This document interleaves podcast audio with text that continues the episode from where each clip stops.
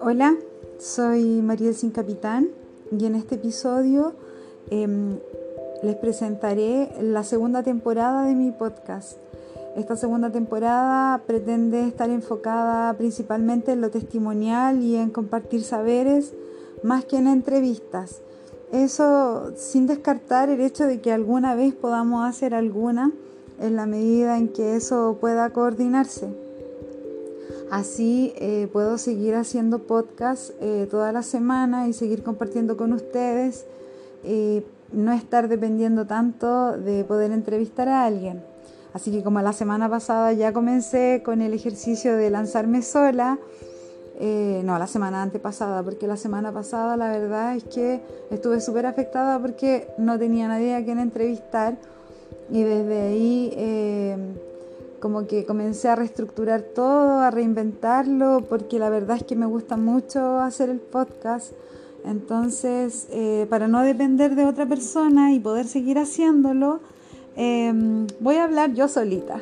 Y mm, como les dije, para no ser reiterativa, pero lo voy a decir otra vez igual, em, en la medida en que encuentre a alguien alguna sincronía para conversar y sacar un podcast con otra persona, yo feliz.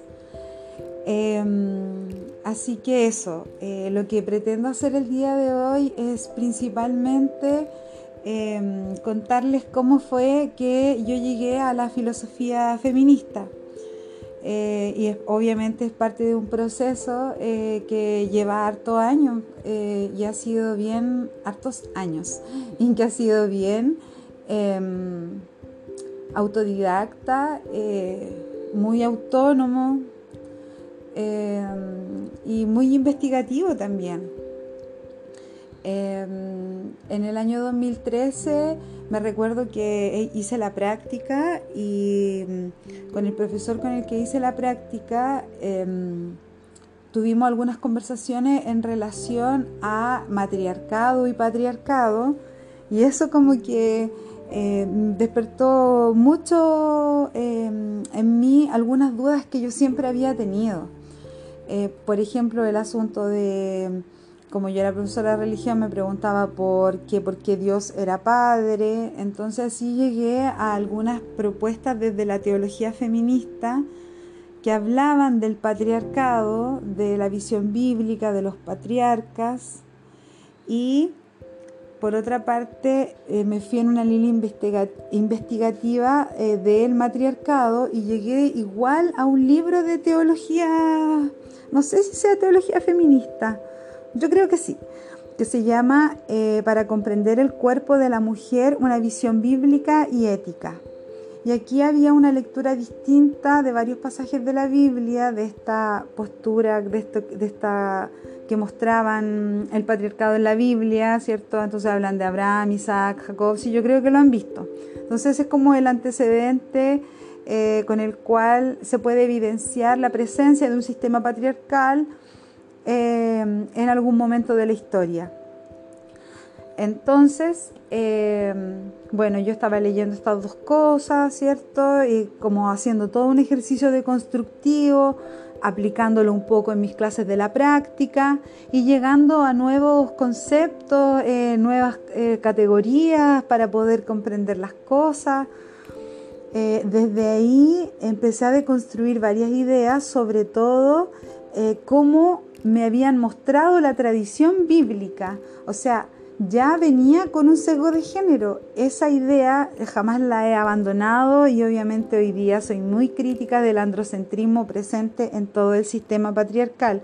O sea, a partir de esa idea en donde eh, pude visualizar cómo la Biblia la intencionaban para eh, que fuese interpretada desde esta visión ultramachista y patriarcal de cómo se interpreta, eh, uno podía, ¿cierto?, em, para poder externalizar cómo el patriarcado eh, ha ido operando desde estos relatos fundacionales y cómo esos relatos fundacionales aún siguen operando en la creación de imaginarios y simbolizaciones que validan y sustentan eh, al mismo sistema patriarcal.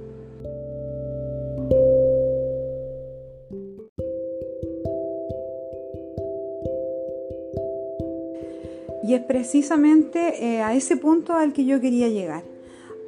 en el fondo, cómo en todo este ejercicio desde la teología feminista yo me pude eh, percatar o, a lo mejor generar una categoría para interpretar la información que desde lo externo se me había, em, se me había ido entregando, se podría decir.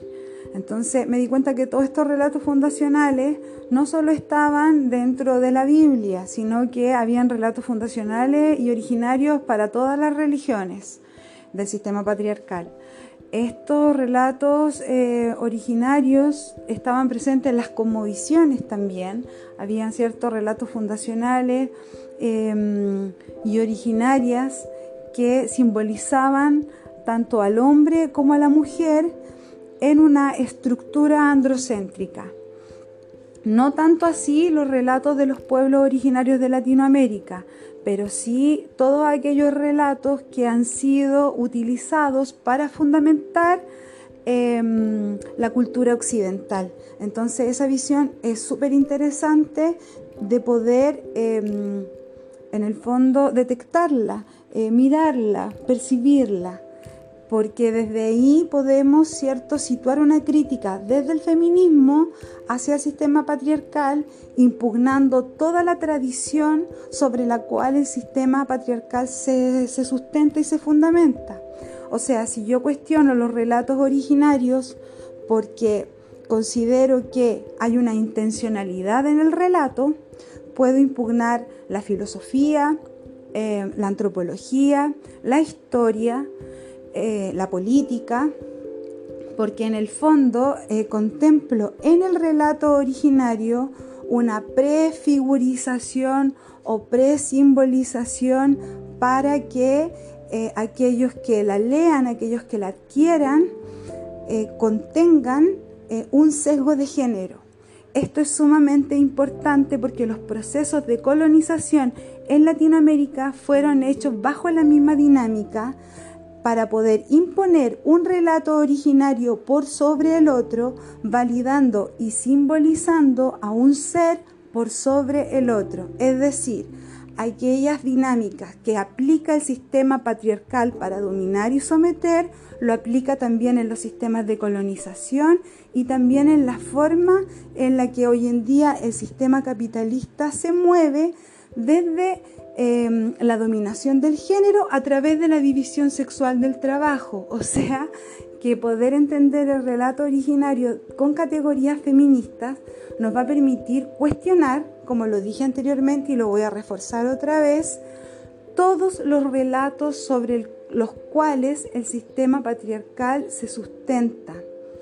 Es decir, que la categoría de soldado y de héroe también podemos impugnarla y ese ejercicio es muy interesante de hacer, sobre todo cuando hacemos el ejercicio de comparar esta figura de héroe con las simbolizaciones que se dan en los relatos originarios hacia las mujeres, que los relatos como tienen este sesgo de género siempre las simbolizan sobre todo lo de la cultura occidental y los relatos que se usan, que se usaron para la colonización, es decir, relatos de evangelización y de cultura occidental, sobre todo esos presentan, ¿cierto?, eh, una simbolización en el, en el grado, se podría decir, positivo para los hombres y en lo negativo para las mujeres. Entonces los hombres son audaces, son héroes, ¿cierto? Son intrépidos. Las mujeres, por otra parte, los relatos originarios son engañadoras, seductoras, traicioneras. Entonces también son castrantes como Tiamat, madre, ¿cierto?, de Marduk. Entonces, toda esta tradición patriarcal uno la puede ver en estos relatos eh, y desde ahí, ¿cierto?, ¿Qué, fue lo que hice yo? ¿Hacia dónde me, hacia dónde me fui? hacia eh, las categorías filosóficas que también em, podían ser impugnadas desde estos relatos. Empecé a preguntarme realmente por la tradición filosófica eh, y la verdad es que empecé a, a interiorizarme en eh, categorías eh, más amplias y esas categorías más amplias las encontré en la filosofía feminista. Pero eso yo creo que es otra historia y me gustaría poder contárselas en otro episodio, así eh, no los voy saturando, no las o les voy saturando de tanta eh, información. Eh, a lo mejor no es tanta tampoco, pero yo le doy mil vueltas. Em, pero eso, y mm, más que todo, quiero dejarles un abrazo y mm, em, nada, decirles que estoy muy agradecida de aquellas personas que escuchan mi podcast. De verdad fueron una inspiración para poder continuar con él. Eh, porque la verdad es que hacerlo igual ha sido un ejercicio bien intenso em, desde mí, desde mi persona, el cual agradezco también profundamente y sobre todo que em, me acompañen en él. Así que un abrazo, y mm, esperemos que nos escuchemos la próxima semana. Adiós.